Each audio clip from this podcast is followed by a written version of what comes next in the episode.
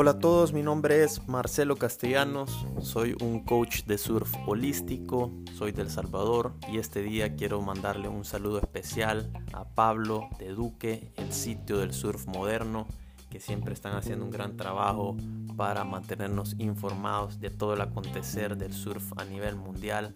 Así que muchas gracias y este día quiero compartir con ustedes algunos tips y algunas, algunos consejos que les pueden ayudar para seguir entrenando en estos días de cuarentena y poder seguir eh, llevando su surfing al siguiente nivel. Entonces para comenzar y para poder hacer un entreno de surf holístico, eh, lo que debemos de hacer es tratar de poner nuestra mente, nuestro espíritu y nuestro cuerpo en el mejor lugar posible. Así que hoy vamos a hablar acerca de algunas eh, rutinas y algunas cosas que pueden hacer para poder trabajar en eso.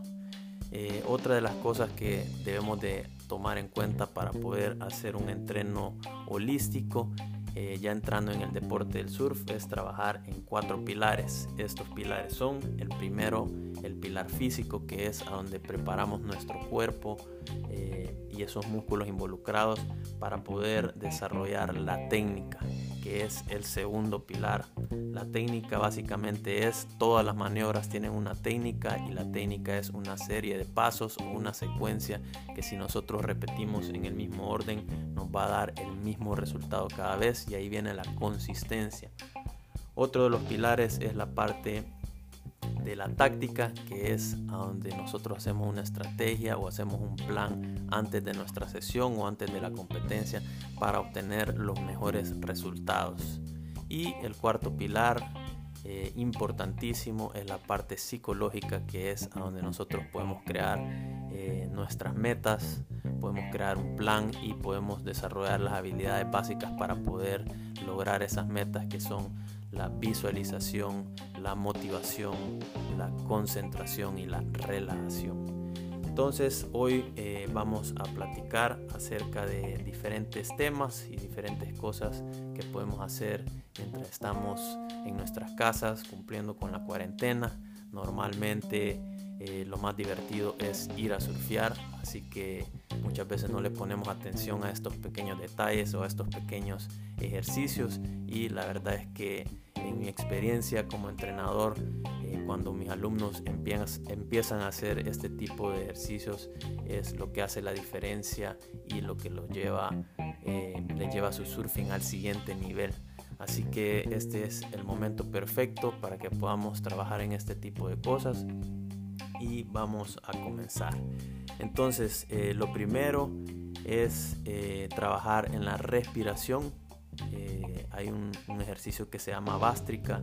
Luego yo les voy a poner ahí un link con los videos de los ejercicios y cosas que ustedes pueden hacer.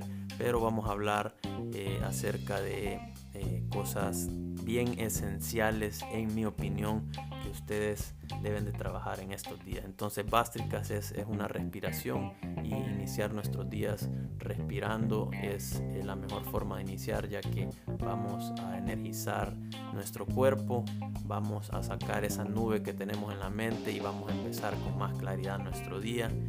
Eh, otra de las cosas que debemos de trabajar bastante es la postura. La postura es esencial para que nosotros podamos desarrollar un buen surfing y tener buena estabilidad sobre nuestra tabla. Y estos días que pasamos todo el día en el teléfono, en la computadora, pues hacemos todo lo contrario de trabajar en nuestra postura. Tenemos nuestros hombros hacia adelante, la cabeza viendo hacia abajo y eso es lo contrario de tener una buena postura. Así que también hay que trabajar en la postura otras son eh, nuestras caderas, también pasamos mucho tiempo sentados o acostados y eh, debemos de trabajar en tener estabilidad en nuestras caderas y poder tener eh, fortaleza. Hay unos músculos que les dicen los músculos con amnesia, que son esos músculos que nos dan estabilidad y eh, las caderas son uno de esos que debemos de trabajar específicamente para poder tener más estabilidad y sentirnos más plantados sobre nuestra tabla y tener más power a la hora de surfear. Otra de las eh, partes que debemos de trabajar bastante en estos días son las piernas. Básicamente cuando surfeamos lo que estamos haciendo son flexiones de piernas todo el tiempo. Es compactar, extender, compactar, extender, compactar, mantener, mantener, extender. Entonces hay que trabajar y entre más fortalezcamos nuestras piernas y esos movimientos, pues más power vamos a poder meter a la hora de surfear y más estabilidad vamos a tener. Y otro importantísimo es la rotación, que es eh, básicamente nuestro core y es lo que une la parte superior de nuestro cuerpo con la parte inferior y hace que podamos tener fuerza de torque a la hora de hacer las maniobras y ser mucho más explosivos a la hora de surfear. Entonces si se fijan estos son ejercicios que no importa cuál es tu nivel, eh, entre más eh, mejores en esto pues más va a mejorar tu surfing, más va a mejorar la técnica de surf, así que son importantísimos de trabajar. Eh, hay varios ejercicios ahorita que, están, que hay en internet, hay miles de rutinas, hay una que acaba de sacar Mick Fanning que está buenísima, que se la recomiendo a todos, es bastante completa y se trabajan todas estas eh, cosas que les acabo de mencionar. Luego, otra importante eh, de trabajar en la parte técnica, ahorita muchos están diciendo que pues sí que no pueden trabajar porque no se puede entrar al agua, no se puede surfear y obviamente esa es una de las cosas más importantes. Debemos de entrar al agua, debemos de trabajar la técnica en el agua, pero hay eh, varias herramientas para poder seguir mejorando nuestra técnica, incluso tomarnos este tiempo para poder eh, trabajar en los pequeños detalles puede ser sumamente beneficioso y eh, vamos a entrar a hablar de la visualización. La visualización básicamente es usar su imaginación y poder practicar una y otra y otra vez movimientos específicos o técnicas específicas. Hay que asegurarse nada más de a la hora de hacer la visualización que estemos seguros de cómo se hace la técnica, veamos a nuestro surfista favorito, cómo lo realiza, lo podemos ver en cámara lenta, asegurarnos de cómo pone las manos, cómo está su espalda, hacia dónde está viendo, en qué parte de la ola está haciendo la maniobra y después nos podemos eh, tomar el tiempo para visualizar y vernos a nosotros mismos practicando esa maniobra una y otra y otra vez. Eh, el cerebro y el cuerpo no, saben distinguir si es realidad o, o, es solo imaginación, así que todo nuestro sistema nervioso y todos los músculos involucrados están trabajando como si lo estuviéramos haciendo realmente. Incluso hay un estudio que hicieron de eh, tres equipos de básquetbol que el primer equipo lo pusieron a practicar, a hacer un tiro de una esquina por un mes todos los días. Al segundo equipo le dijeron que no hiciera nada. Y al tercer equipo lo pusieron a hacer visualización haciendo ese, tiro desde esa esquina. Al final el resultado fue que el primer equipo, el que estuvo practicando, mejoró un 30%. El segundo equipo que no hizo nada mejoró 0%.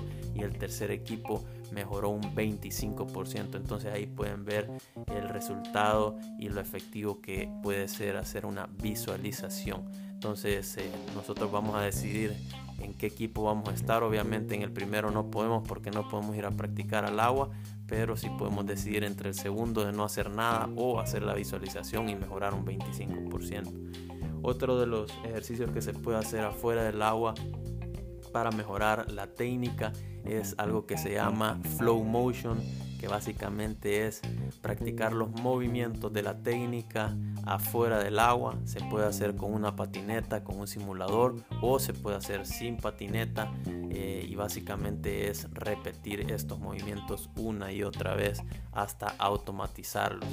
El proceso de aprendizaje se da en tres etapas. La primera etapa es aprender la técnica entonces ahí podemos ver eh, a nuestro surfista favorito, asegurarnos de cómo están haciendo la técnica paso a paso.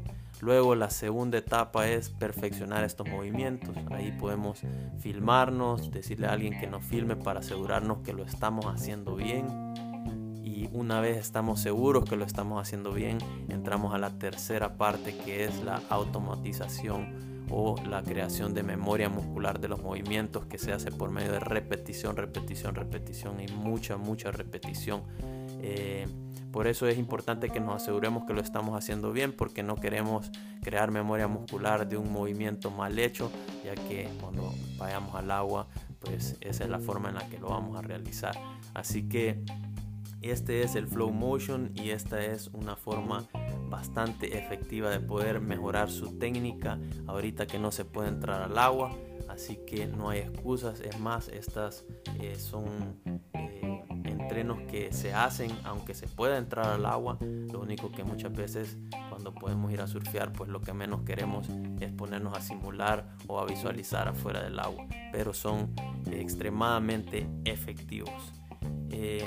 Bueno, consejos en general es que tengan una buena alimentación, traten de cuidar lo que están comiendo, no quieren regresar al agua con 5 kilos más, sino que al contrario queremos regresar sintiéndonos en forma y listos para poder surfear.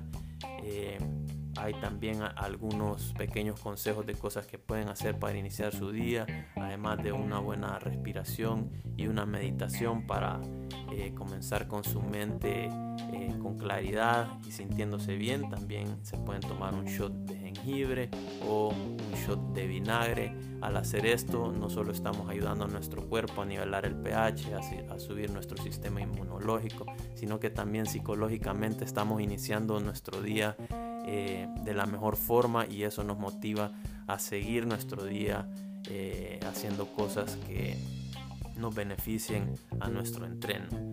Entonces, eh, ya teniendo una, una, idea de qué son las cosas que debemos de trabajar, cómo las podemos trabajar, podemos empezar a ir una por una, encontrar información o videos de rutinas en internet. Ahorita hay miles y hay muchas que son buenísimas. Vean lo que están haciendo sus surfistas favoritos, qué tipo de entreno están realizando y eh, vayan copiando esos links para hacer el siguiente paso que es crear un plan de entreno. Entonces está bien que se mantengan activos, está bien que sigan cualquier rutina de ejercicios que ven el día a día y les dan ganas de hacerlo, eso está increíble, pero va a ser mucho mejor si ustedes arman un plan de entreno para que puedan empezar a seguirlo y que puedan llevar un control de qué es lo que están haciendo y qué es lo que no están haciendo.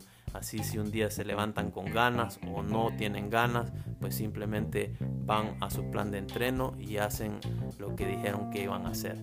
Así eso les va a ayudar a que se mantengan activos y se sigan acercando a su meta. Entonces pueden hacer este plan de entreno de diferentes formas. Lo pueden hacer en un pedazo de papel poner día por día y comenzar eh, por los días que le faltan de cuarentena y empezar a poner qué es lo que voy a hacer al iniciar el día, eh, qué rutina de ejercicio voy a hacer, qué, qué tipo de respiración voy a hacer, qué voy a comer y hacen un plan de entreno específico y eh, lo tienen que poner en algún lugar visible, que lo puedan ver todos los días y importante para que puedan eh, siempre mantenerse motivados es con un lápiz, plumón, marcador, lo que sea, van poniendo una X una vez van terminando ese entreno y eso al final de la semana ustedes lo que quieren ver es esa semana llena de X y eso les va a dar motivación para seguir la siguiente semana y la siguiente o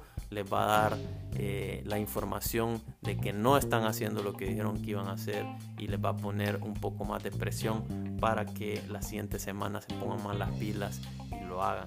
Entonces es importante hacer un plan de entreno, lo pueden hacer con papel como les dije o hacerlo en un Excel. La cosa es que lo pongan en un lugar a donde lo puedan ver y que eso los mantenga motivados de marcar con una X y ir cumpliendo esos ejercicios que dijeron que iban a hacer.